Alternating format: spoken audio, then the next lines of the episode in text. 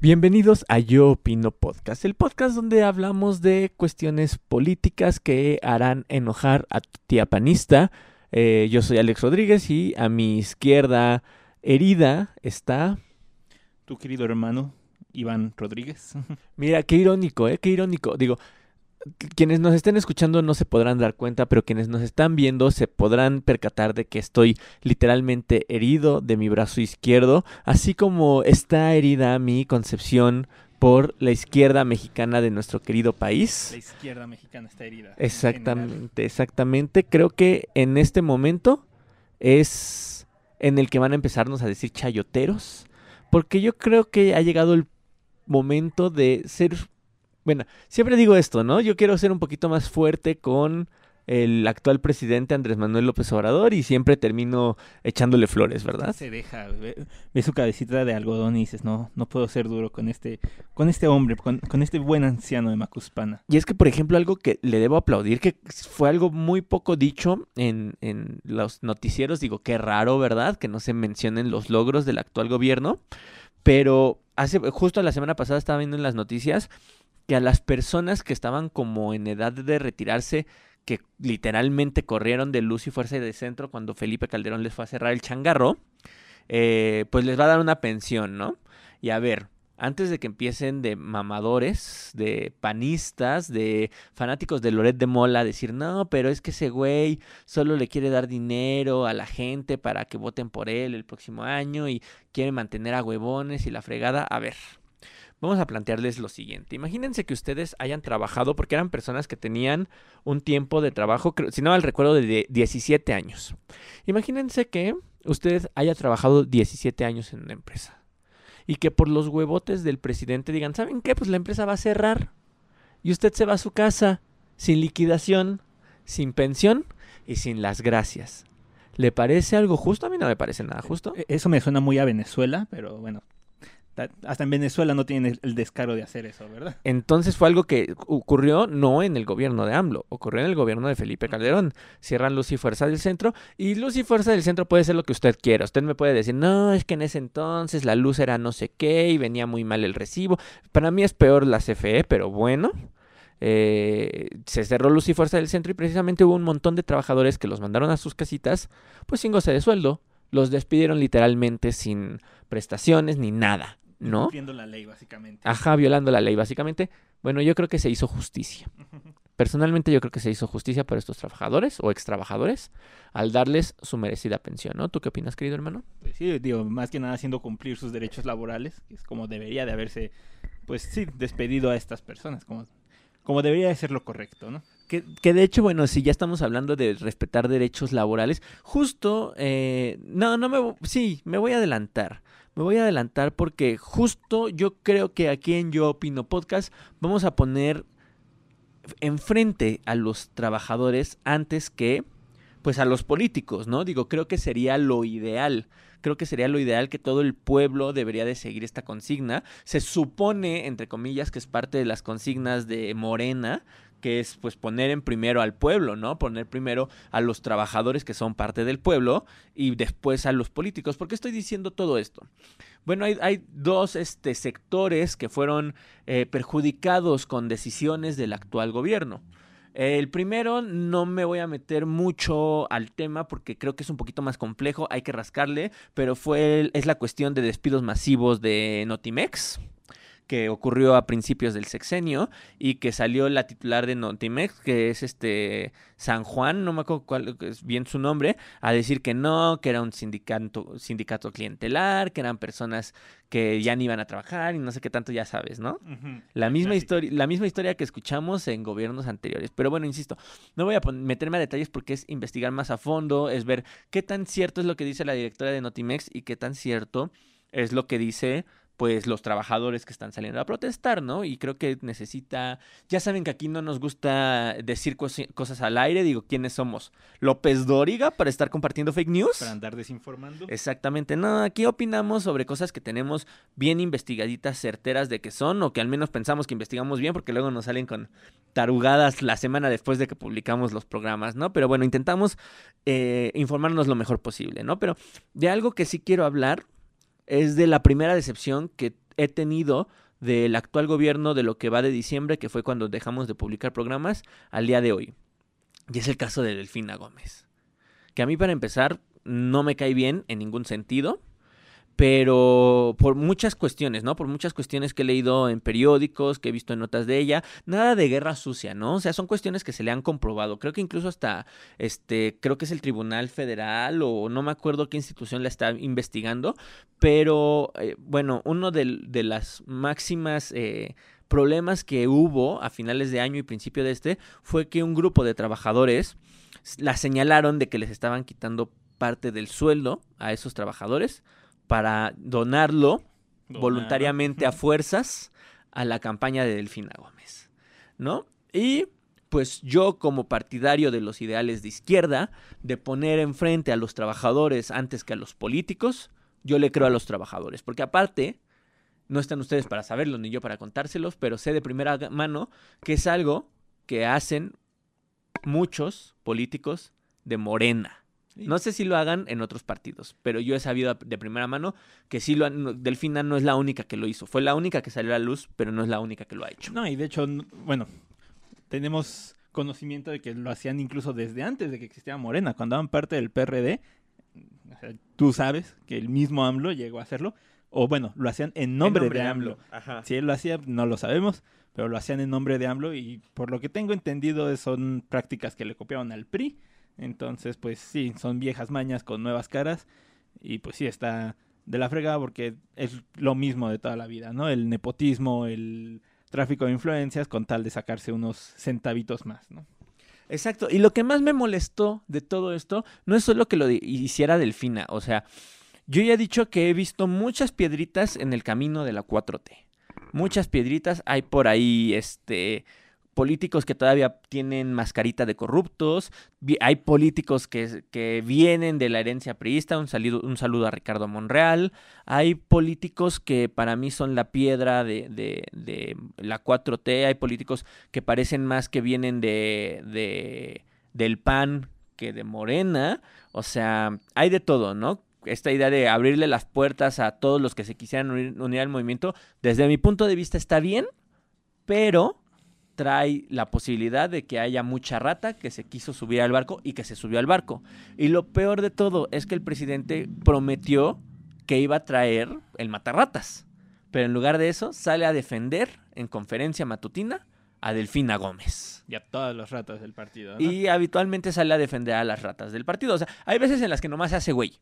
Me parece, no me acuerdo si en el caso de Félix Salgado, no me acuerdo si se hizo güey mm. o si lo defendió Creo que sí llegó a mencionar que era un, este, guerra pues, sucia o algo así. La pero clásica, no, Ajá, la clásica, pero tampoco se metió mucho. Pero lo que sí fue de Delfina sí la fue a defender tal cual, a defender con... Sacó la espada y el escudo el presidente.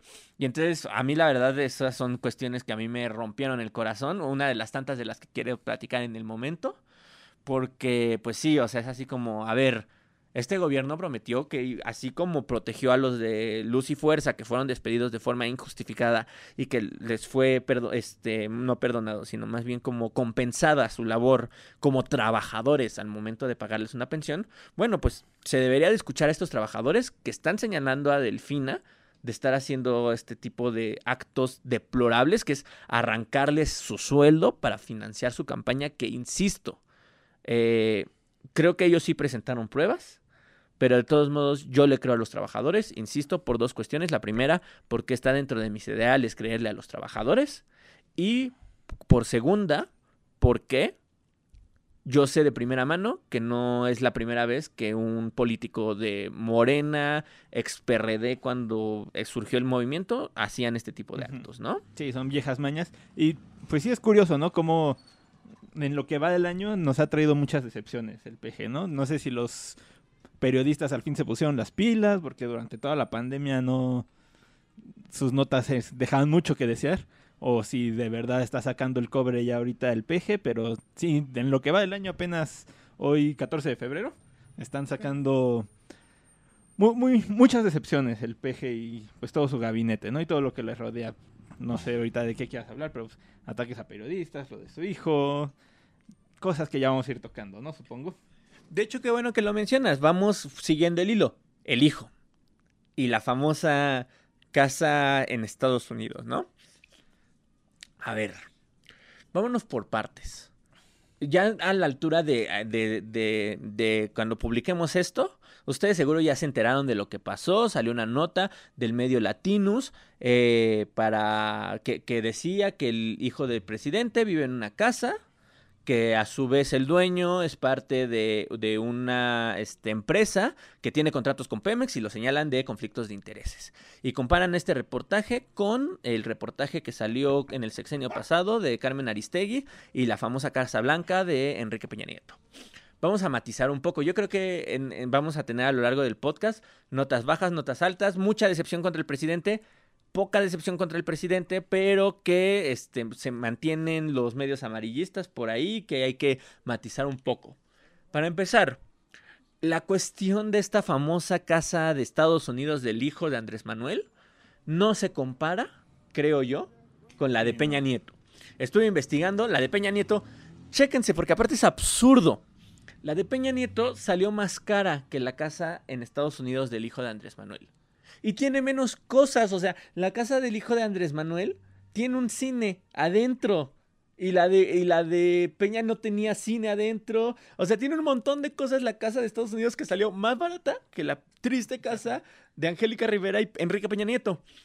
Y a, aparte de todo, la casa de Enrique Peña Nieto fue hecha por el famoso grupo inmobiliario ICA, si no mal recuerdo se llama, a petición, o sea, a medida, ¿no? Uh -huh. O sea, a, a exigencias de Angélica Rivera y Peña. Esta casa no, esta casa ya estaba construida, la del hijo de Andrés Manuel ya estaba construida y nada más la esposa, porque se supone que es la esposa la que la compra. Uh -huh. Hoy en la mañana justo estaba leyendo la nota de la aclaración, entre comillas, que sacaron tanto la esposa como el hijo de Andrés Manuel, que no, no es este López Velarde, como muchos dijeron, ese es un poeta. este, sí, no, están bien güeyes, pero bueno, de, del hijo de Andrés Manuel salió la, eh, la aclaración por parte del hijo y por parte de la, de la esposa que a mí, a mí me suena más creíble que la justificación que se aventó Angélica Rivera, ¿no? Eh, lo que menciona la, la, la, esposa es que ella es la que compra la casa, que ella, eh, a mí me suena bastante creíble, que ella trabajó muchos años en el sector petrolero. Y sí, digo, o sea, es como. Es el mismo discurso que Angélica Rivera. No, no, no, porque no cuestan lo mismo las casas. No, no, no, pero es el mismo discurso de. Esta es casa, yo la compré con mi esfuerzo, con años de trabajo como actriz. Esta casa yo la compré con mi esfuerzo, con mis años de trabajo como en parte de la industria petrolera a la industria petrolera. Pero hay matices, hay sí, matices. Sí, sí. ¿Por qué? Porque supuestamente ella muestra todo el proceso de compra. Uh -huh supuestamente, porque pues, hay que comprobar que todo lo que está mostrando es verdad, por eso estoy en el supuesto, eh, ella comprueba que compra la casa mediante una inmobiliaria, uh -huh. ¿no? De Estados Unidos. Y pues que la inmobiliaria nunca le dice que es la dueña, quién es el dueño. Uh -huh. Y dio la casualidad de que el dueño pues, es el mismo dueño de este grupo petrolero. De este grupo petrolero. Eh, dio la casualidad porque como la mujer se dedicaba a todo esto, pues compró la casa en una zona donde era habitual que estas personas habitaran, ¿no? O sea, fueron como, entre comillas, casualidades, ¿no? Sí. También algo que no se compara con lo que pasó con Angélica Rivera fue que, y bueno, Enrique Peña Nieto, es que Grupo ICA le daban todos los contratos, ¿no? Sí. Y este grupo, si bien pertenece a Pemex, digo, hay que darles la razón en ese sentido, si bien pertenece a Pemex, eh, no es de los grupos mayoritarios a los que se les dan los contratos con Pemex. ¿No? Eh, ya lo dijeron en muchas conferencias, es como el quinto, el sexto, o sea, no es como el favorito, a diferencia del Grupo ICA, que era el favorito de Enrique Peña Nieto. Sí, sí, sí, justo, o sea, Grupo ICA, incluso desde antes de que fuera presidente, cuando era gobernador del Estado de México, Grupo ICA se llevaba la mayoría de los contratos. Entonces, qué casualidad que fue justo Grupo ICA el que construyó y le dieron la casa a Peña Nieto, ¿no? Uh -huh. Y que también ahí las cifras están medio medio sospechosas, ¿no? Y como dices, el, la casa del hijo del, del, presidente, o sea, es como el quinto grupo mayoritario de Pemex, bueno, co colaborador de Pemex, y, o sea, ni siquiera es como que lleven una historia de 10 años el PG y Pemex trabajando, ¿no? O sea, tienen a lo más cuatro años, que lo que va de su sexenio trabajando, Y pues, aunque pudiera haber tráfico de influencias ahí, no se compara a los 10 años de contratos que ha estado dando, bueno, que le dio Peña Nieto a Grupo ICA, ¿no? Durante su sexenio, tanto en el Estado de México como en. cuando ya presidente de México. Que esa es otra de las cosas que creo que se tienen que matizar porque el conflicto de interés sí, sí puede estar, pero no es tan evidente como el de Angélica Rivera, lo cual hace que, pues, que muchas mu- personas puedan seguir defendiendo al presidente. Desde mi punto de vista, sí hay conflicto de interés. Seguramente. No, o sea, lo que probablemente pasó, digo, obviamente estoy especulando y es algo que muy seguramente no se va a poder comprobar nunca, pero lo que probablemente pasó fue que este cuate le dijo, oye, estoy vendiendo este terreno, te lo voy a dejar a precio especial, pero tenemos que comprarlo por medio de este intermediario, por diferentes cuestiones. Una de ellas es que no se rastrea el conflicto de interés. Y realmente el conflicto de interés no escaló hasta el punto de volver a esa empresa la favorita de Pemex. Escaló hasta el punto de dejarla bien posicionada dentro de. Pemex, ¿no? Entonces, yo creo que sí hay conflicto de interés, pero es un conflicto de interés que está muy este, difícil o no es tan comprobable como los conflictos de interés en tiempos de Calderón, en tiempos de Peña, que en tiempos de Peña son los más evidentes. Aquí han sabido como medio ocultar todos estos temas, pero pues lamentablemente, o sea, ya sé que con estos, eh, con, con esta fórmula que están usando de dejarlo muy tenue el conflicto, se pueden defender y va a haber mucha gente que los va a seguir defendiendo. Desde mi punto de vista, todavía hay el fantasma de la corrupción dentro de la 4T y no se termina de ir y dudo mucho que se vaya. Sí, y yo aquí tengo dos conflictos. El primero es ese, ¿no? Que seguramente ahí hubo como cierto conflicto de interés. Tal vez no tal cual, porque pues, a fin de cuentas recordemos que el, el país y todos sus contratos se manejan en unas cuantas familias. O sea, seremos tres- 130 millones, que sí, 130 millones de habitantes, pero el país lo manejan unos cuantos miles, ¿no? Y eso ha sido durante los últimos 100 años. Entonces, pues sí, o sea, son las mismas familias de siempre y obviamente van a tener relaciones entre ellas, ¿no? Lo único que pasó aquí es que llegó una nueva familia al marco y se está ganando sus conexiones, ¿no?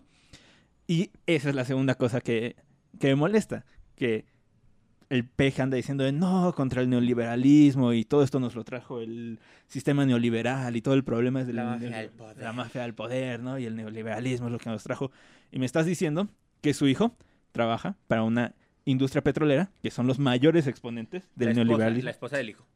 Pero también el hijo, por ahí leí en su disculpa que trabajaba para una empresa Ah, no sé qué, y que igual con su esfuerzo y que la chingada, ¿no? Pero sí, o sea, básicamente los dos son parte del proyecto neoliberal. O sea, Sí. y consiguió en ese, esa casa, o sea, aunque haya sido por medios legales, ha sido trabajando apoyando el proyecto neoliberal.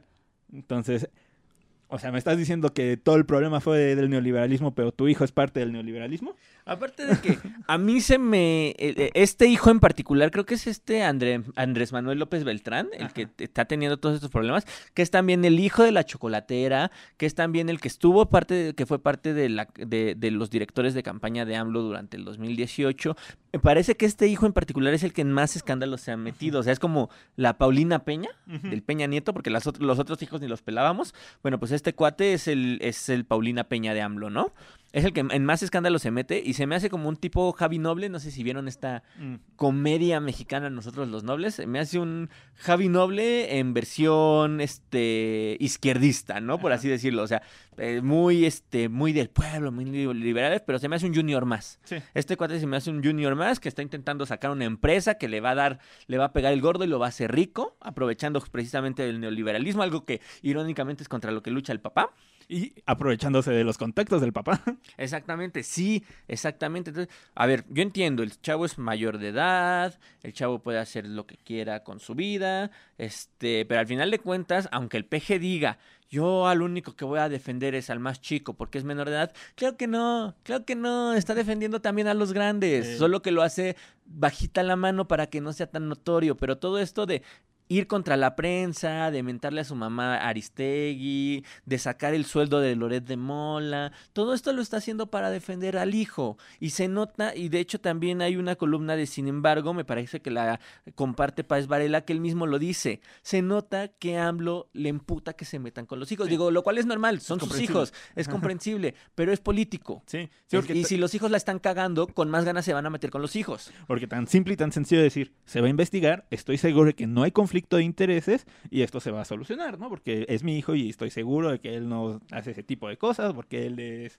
puro y noble como todo es el movimiento y se acabó. Le haces a la mamada, le haces que sí investigaste y descubres que no hay ningún tráfico, ¿no? Pero no, o sea, se puso en modo papá enojado de no, tú tienes la culpa, tu hijo fue el que le pegó al mío, este, mi hijo es un santo, mi hijo no hace nada, entonces tú tienes toda la culpa, ¿no? Y a mí lo que me preocupa de esto es que se está echando encima a periodistas que, si bien no lo apoyaban, tampoco lo atacaban. ¿no? Exacto. Sí, bueno, ahorita Carmen Aristegui, pero eh, porque es su línea, ¿ok? Y ya lo dijimos en otro capítulo. Aquí vamos a defender a Aristegui porque Aristegui ha sido un bastión de lucha contra el poder desde hace años. Su línea es cuestionar.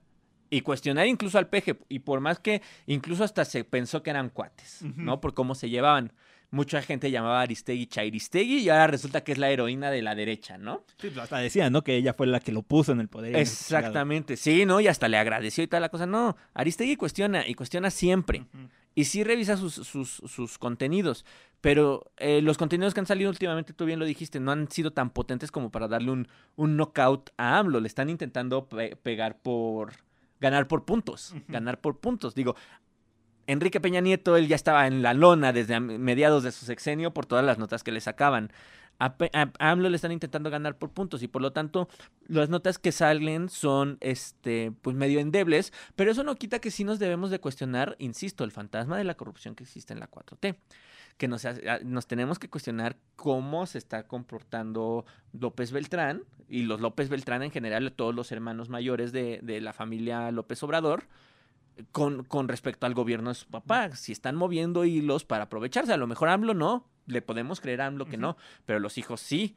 Y entonces, ¿qué, qué, qué mala onda que se supone que los hijos están siendo parte del sistema que el papá quiere vencer, ¿no? Entonces, pues sí, o sea, hay que seguirnos cuestionando. Aristegui siempre ha sido una periodista que cuestiona y por lo tanto yo no la bajaría del lugar que tiene de una gran periodista y, sí, AMLO está cometiendo el error de echarse encima a las personas que la cuestionaban. Yo he visto en mis redes sociales muchas personas que apoyaban a AMLO, que poco a poco está perdiendo su apoyo por todo lo que dice. Y pues ya, si ya sabe que los medios no lo ayudan, porque ya lo expliqué en un video de TikTok que justo publiqué hoy lunes, los medios están manipulando a diestra y siniestra las notas para dejarlo mal parado.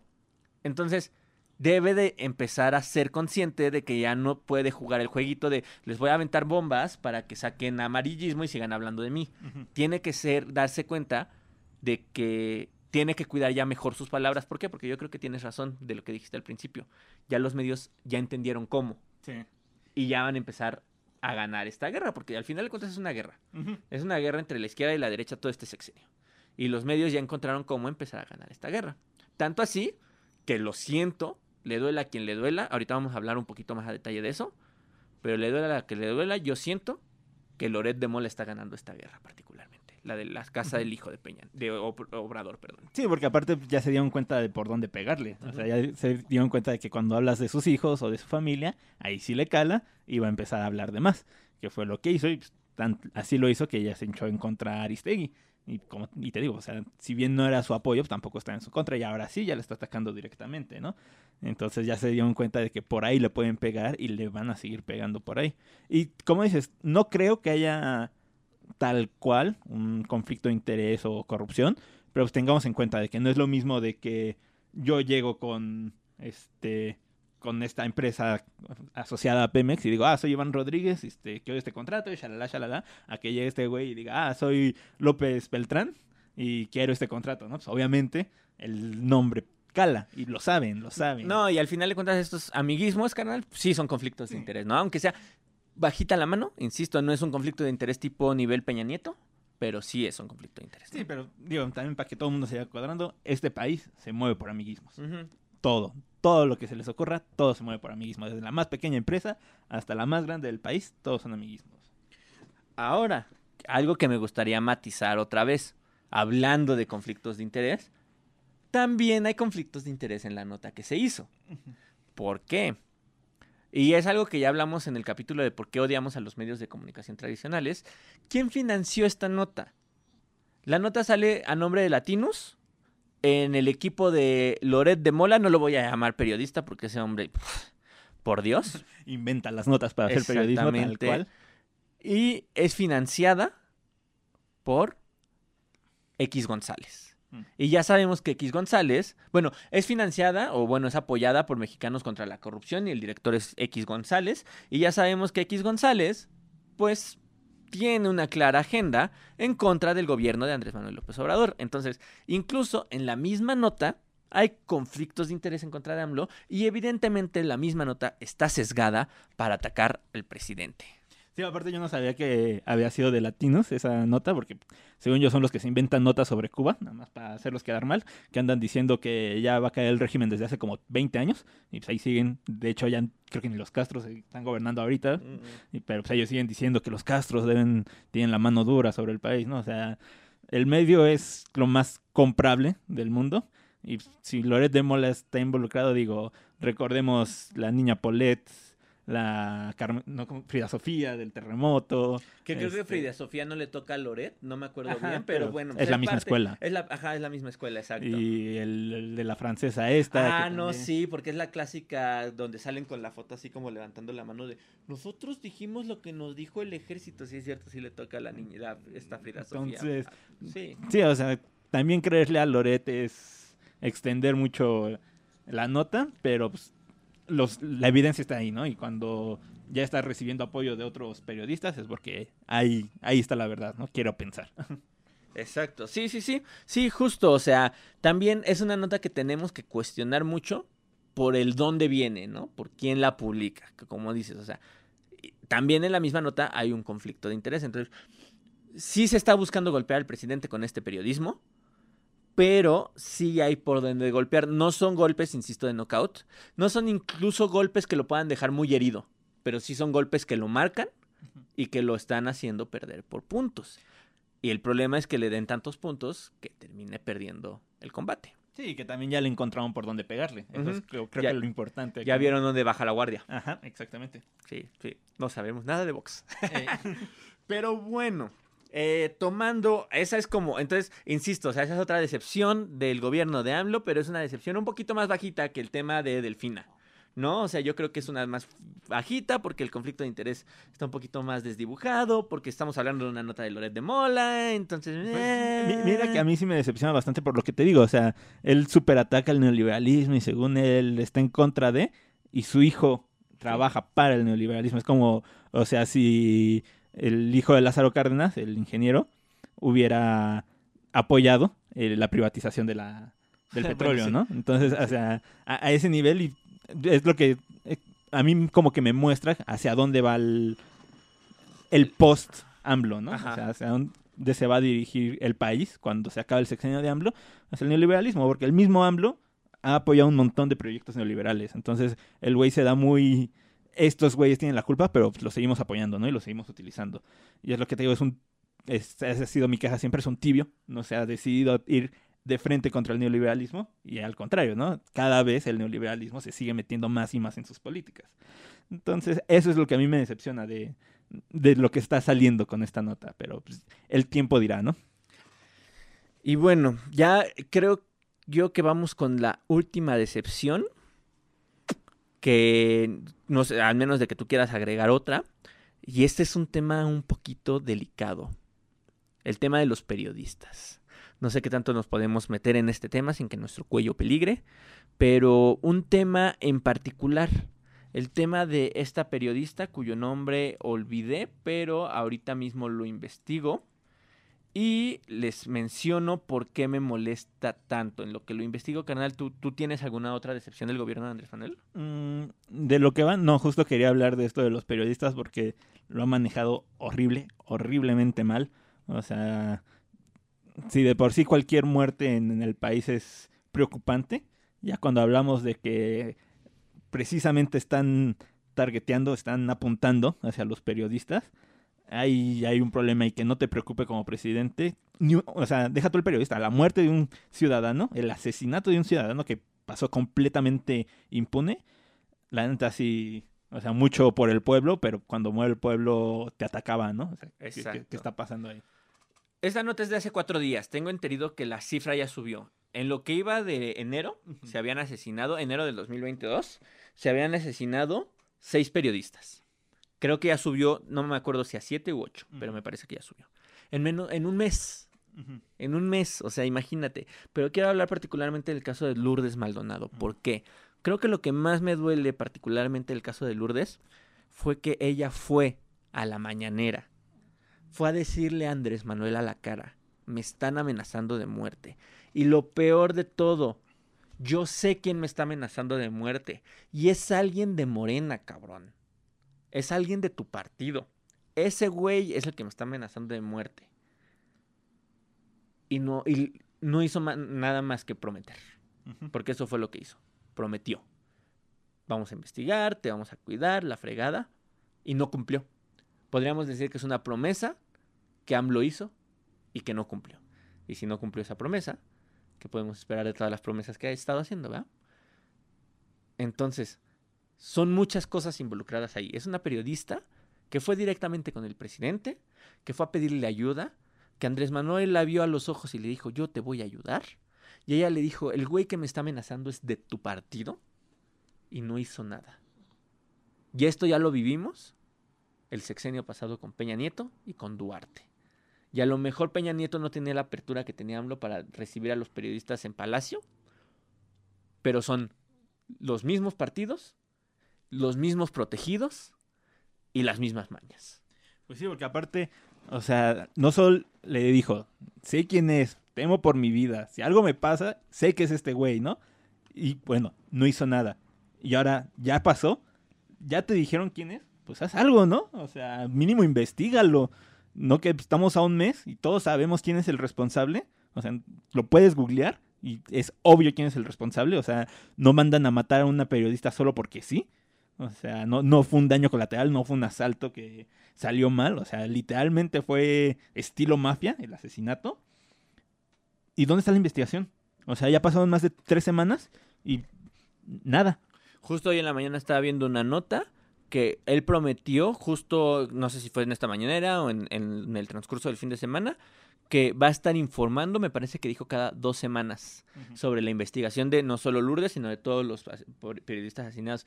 Pero realmente, o sea, a mí no me, no me sirve de nada que investigues ya que los mataron. Investiga antes de que los maten, en especial si están yendo a tu casa a decirte quién, cuándo y dónde, cabrón. ¿No? O sea, es tanta la, la impotencia, sí, es tanto el dolor. Y neta, te juro que este caso en particular me hace dudar incluso de o apoyar con mi voto el próximo sexenio la continuidad de la 4T. O sea, a ese nivel fue mi decepción con este caso en particular. Los otros, les juro, les juro que podría haberme hecho de la vista gorda, pero este caso en particular, la verdad sí duele, creo yo. Sí, o sea, porque aparte pues es lo que sucede en todo el país, ¿no? O sea, asesinatos ocurren todos los días y salen impunes. O sea, y lo peor, como dices, aquí te avisaron, te dijeron cuándo, cómo y dónde y no haces nada. O sea, Aquí el mensaje es, o sea, tu vida no nos importa y los criminales van a salir con la tuya. Ese es el mensaje que estamos recibiendo. Y si son criminales con, el color morena, o sea, igual que las, las, batallas de pandillas, ¿no? Igual que batallas de pandillas. Si usa mi color, hasta está protegido y puede dar la cara. O sea, prácticamente podría decir fui yo. Es que lo peor es que, bueno, sí, no dijo fui yo, pero vi que en un montón de lugares lo entrevistaron y tuvo la hipocresía de decir yo no fui y, y, no, y yo voy a cooperar para las investigaciones. Todos sabemos que fuiste tú, güey. Es como cuando Duarte decía que él no era. Exacto. Era cuando Duarte decía que no era. Todos sabíamos que era ese güey. Así, o sea, es una impotencia, es una impotencia nivel sexenio de Enrique Peña Nieto, que yo creo que es el sexenio donde más impotencia he sentido en mi vida. Imagínense el nivel de impotencia que siento en un gobierno que yo pensé que nunca me iba a dar algo así. Sí, o sea, hay de decepciones a decepciones y esta sí ya es otro nivel. Y es que, o sea, ya lo hablaremos en un par de años si seguimos aquí y depende de cómo esté el país. Pero, o sea, lo más feo es que, pues sí, Morena sí era la esperanza de México porque ya hemos votado por todos los partidos y todos los partidos han sido la misma mierda. Entonces, ahora, ¿para dónde jalamos? O sea, yo siento bien horrible por los periodistas porque no tienen a dónde ir. O sea, no puedes ir por la policía porque la policía está coludida con el crimen organizado. No puedes ir por los políticos porque si son de la bandera, los políticos no les van a hacer nada. O sea, ¿qué, qué haces? O sea, si es una impotencia bien horrible. Y no puedes esperar al próximo sexenio y votar por otros políticos porque todos los políticos son los mismos. Ya los hemos vivido a todos. Entonces, pues, en el 2024, pues, la neta sí va a estar bien horrible la decisión. Digo, mínimo con el peje nos podemos hacer bien patos de, bueno, ya es Algo nuevo, algo una nuevo, promesa ¿no? nueva. Lleva 10 18 años, bueno, tres intentos con este. O sea, pues algo debe de traer, ¿no? Démosle la oportunidad y tenemos esto, ¿no? Entonces, pues sí, o sea, sí duele bien Machín y a ver en dos años con qué sorpresa nos sale, ¿no? Hermano, existe todavía una esperanza. Un partido por el que no hemos votado. Un partido que puede ser la salvación del país. Y solo quiero que escuches una cosa. Na na na na na. Na na na na na na na na. Fosfo, fosfo. Teníamos que cerrar con un chiste después de un momento tan doloroso. Sí, existe un partido por el que no hemos votado. Pero lamentablemente, nada más con dos estados gobernados, nos ha demostrado que es la misma porquería que todos los partidos. Porque creo que era una de las ventajas que tenía Andrés Manuel, ¿no? Después de gobernar el- la Ciudad de México, Sí. creo que hizo un buen trabajo en la Ciudad de México, lo que le daba puntos para gobernar el país. Pero tenemos un partido que también está luchando con garras y que yo he dicho en TikTok que ha sabido deslindarse de los otros partidos, pero no por eso lo hace diferente. Y estamos hablando del movimiento ciudadano. Sí, no, no, no, no, nada más de pensarlo me, me- da sarna, güey. porque pues, sí es, muchos lo van a ver así, o sea, muchos lo van a ver como la opción. Habrá, ya tendremos que ver qué candidato mandan, pero al que manden, neta, o sea, na- nada más de ver, o sea, sus primeros años gobernando en los estados que han gobernando, o sea, el país va a ser un chiste, o sea, va a ser un, un meme de TikTok, güey, tal Pe- cual. Pensemos en los políticos más eh, ilustres de Movimiento Ciudadano. Alfaro en Guadalajara, que mandó a golpear a aquellas personas que estaban contra- protestando contra la alza en el metro, después de que él prometió que no iba a alzar el metro, el, el precio del metro. que tuvo la maravillosa idea de hacer obligatorio el cubrebocas y a la primera semana los policías asesinan a una persona por no traer cubrebocas. Ese es Enrique Alfaro, primer representante de Movimiento Ciudadano. Segundo representante de Movimiento Ciudadano, Samuel García. Podríamos decir muchísimas cosas de Samuel García, pero la estrellita se la lleva el hecho de haber adoptado un niño por un fin de semana. Darle el mejor fin de semana de su vida que no va a recordar porque ningún niño mantiene sus recuerdos a esa edad. Y a ver, sí, sí, sí, sí. Podemos meter el discurso de que están promoviendo la adopción, que incluso la este, Mariana dio una conferencia donde dijo que va a solucionar muchos problemas en los trámites de adopción. A ver, para empezar, si ellos de verdad estuvieran interesados en promover la adopción, ya fuera por politiquería, que es algo deplorable, pero ok, hubiera pasado, entre comillas, hubieran adoptado al niño de forma permanente. ¿Por qué? Sí, ni siquiera para eso tuvieron Sí. los huevos. Porque ellos, incluso ellos mismos están demostrando que la decisión de tener un hijo no es algo que se toma a la ligera. No es algo fácil. E incluso, o sea, el hecho de que no se adopten tantos niños no es solo por la dificultad de los trámites.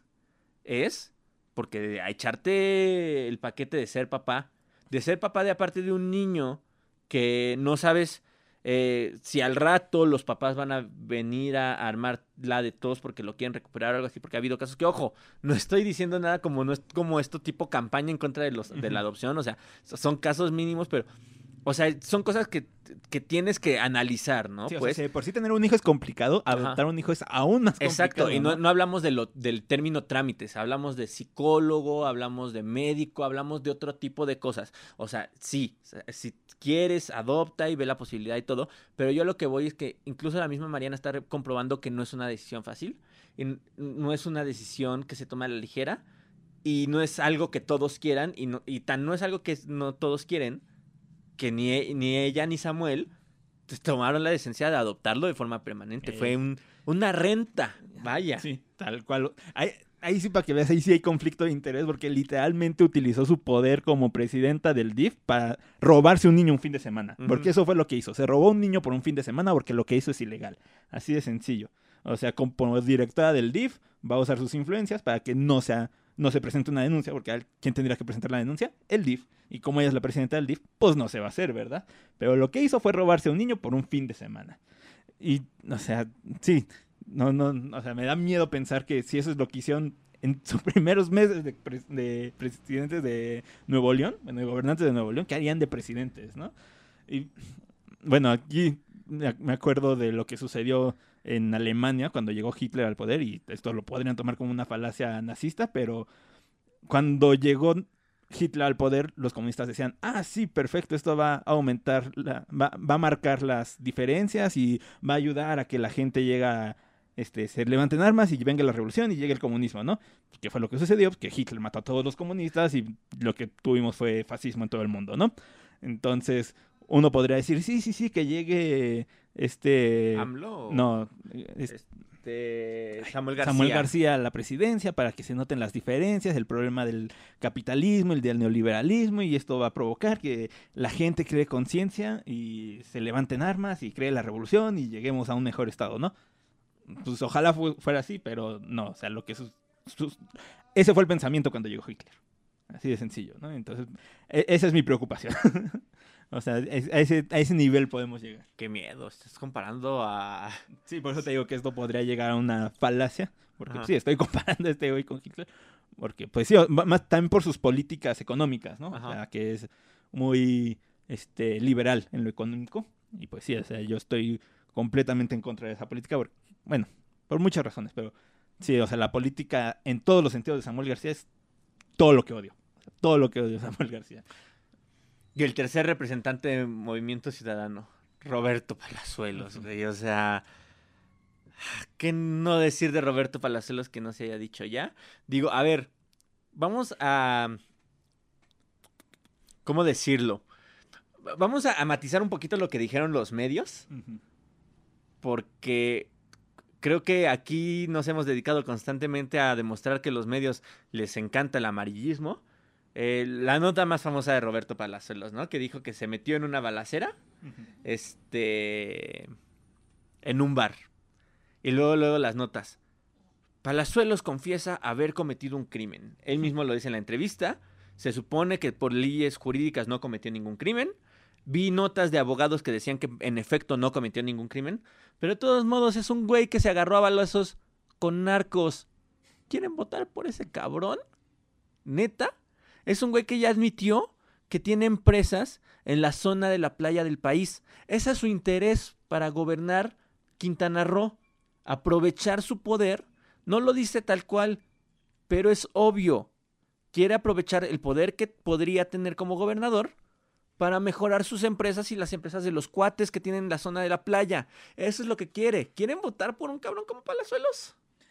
Recordemos que es México y que tenemos al Cuauhtémoc de, gobernante de Morelos, ¿verdad? Entonces... Y que viene de Morena, porque al finalmente él viene de la coalición Juntos Haremos Historia. Entonces, sí, o sea, no hay por dónde irse, ¿verdad? Sí, entonces no me sorprendería que ganara. Y pues están aplicando un Cuauhtémoc, básicamente, Movimiento Ciudadano, solo que con alguien de sus ideales, básicamente.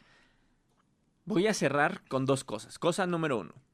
Hace poco escuché a un youtuber que, cuyo nombre no voy a decir pero que decía que todos estos políticos que parecen niños fresas que vienen del movimiento ciudadano, decía, a lo mejor no es tan mala idea que nos gobierne un fresa, una persona fresa. ¿Por qué? Porque si una persona fresa ve, por ejemplo, una mancha en su casa, no le va a gustar, va a pedir que la limpien. Entonces, si este niño fresa ve que falta un foco en un hospital, va a pedir que lo pongan. Y yo dije, ok, sí, tienes razón. ¿Cuál es el problema? El problema es que estos niños fresas Solo les, les importa la apariencia exterior, no les importa la apariencia interior. Entonces, si este niño fresa llega al hospital y dice, cambien el foco porque se ve muy feo, y le dicen, señor, hay de dos, o pagamos el foco o le pagamos a los médicos, ese güey va a decir, paguen el foco, porque lo que me interesa es el exterior. Que se vea bien. Quiero que se vea bien. Y en el interior vamos a estar del nabo. Ese es el problema con este tipo de gobernantes niños fresa, entre comillas. Yo no me iría por ahí, yo no me iría por el exterior, no me iría por el aspiracionismo. ¿Por qué? Porque nos puede traer a un Samuel García, que no está haciendo las cosas bien, a un Palazuelos, que evidentemente no haría las cosas bien, y nos traería un, a un panismo, pero más joven, a un panismo joven. O bueno, o peor, peor que un panismo. Sí, o sea, porque el panismo... e- Es que sí, o sea, creo que ya te lo había dicho fuera del micrófono, pero sí, básicamente Movimiento Ciudadano es el panismo liberal. O sea, la, como que la visión económica y política es parecida, pero los valores, por así decirlo, son opuestos, ¿no? El panismo es súper conservador, es el partido más conservador de México, y Movimiento Ciudadano como que se pinta más de liberal, ¿no? ¿Y qué, qué es lo que dicen este tipo de personas que apoyan como estos gobiernos fresas? Que hay que tratar al país como una empresa, ¿no? O sea, que si trataran como una empresa, al país le iría mejor, porque las empresas pues, les va bien, ¿no? Y esta gente que son empresarios, pues saben cómo manejar la economía del país y, e irle bien, ¿no? Suena bonito cuando lo dicen así, pero ¿cuál es el propósito de una empresa? ¿Cuál es el propósito de una empresa? Crecer económicamente y la neta, aunque no lo digan, pues el monopolio, ¿no? O Las sea, ganancias. Ajá. O sea, aunque no sea monopolio, pues, tu punto número uno como empresa son las ganancias, ¿no? Como dices, tal vez crecer económicamente, ¿para qué? Para maximizar las ganancias. Tu trabajo como gobernador no es maximizar las ganancias solo por ganancias, sino por el bien del pueblo. O sea, si tienes que tener pérdidas, pero eso ayuda al pueblo, lo vas a hacer. Que es lo que está haciendo el PG ahorita, ¿no? O sea, sí, tal vez no lo sepa manejar como una empresa porque el país no es una empresa. O sea, no puedes solo ver en las ganancias porque sucede lo que sucedió en Chile, ¿no? O sea, proyecto neoliberal se veía bien bonito y ahorita todo está explotando, ¿no? Entonces, esto de tratar al país como una empresa no funciona. Un país no puede ser una empresa. ¿Nos podemos apoyar de las empresas? Sí, obviamente, es necesario, ¿no? Pero manejar al país como una empresa es la peor idea. O sea, ¿por qué? Porque siempre, siempre, siempre los de hasta abajo en todas las empresas y todos los que hayan trabajado en una empresa privada lo saben, es a los que peor les va. Entonces, los empleados de a suelo es a los que peor le va y a los de hasta arriba mejor les va. Si el país lo tratamos con una empresa, lo mismo va a suceder. Los ciudadanos de hasta abajo son los que peor la van a llevar y solo vamos a llegar a este aspiracionismo a nivel nacional en todos, en todos los niveles, ¿no? De crecer, no importa a quién te chingues en el proceso. Pero bueno, ya hablaremos más. Ya hablaremos más a detalle de eso. Sí, yo creo que estaría bueno un, capítulo dedicado únicamente al tema del aparicionismo, porque por ahí hay un par de cositas que también salieron en nuestro periodo vacacional, entre comillas, que no, que no llegamos a mencionar y que sería bueno mencionar. Pero bueno, tiene que ver con actrices casadas con narcos, ¿no? Pero bueno, y eso ya hablaremos después. Eh, ya también, ya esto, ya con esto es lo último que voy a decir antes de los créditos finales. Yo creo, mi punto de vista, es que, escúcheme lo que voy a decir. Yo creo que Andrés Manuel López Obrador es el mejor presidente que hemos tenido en los últimos 20 años. Pero no es el mejor presidente que podemos tener. Es el presidente que nos merecemos.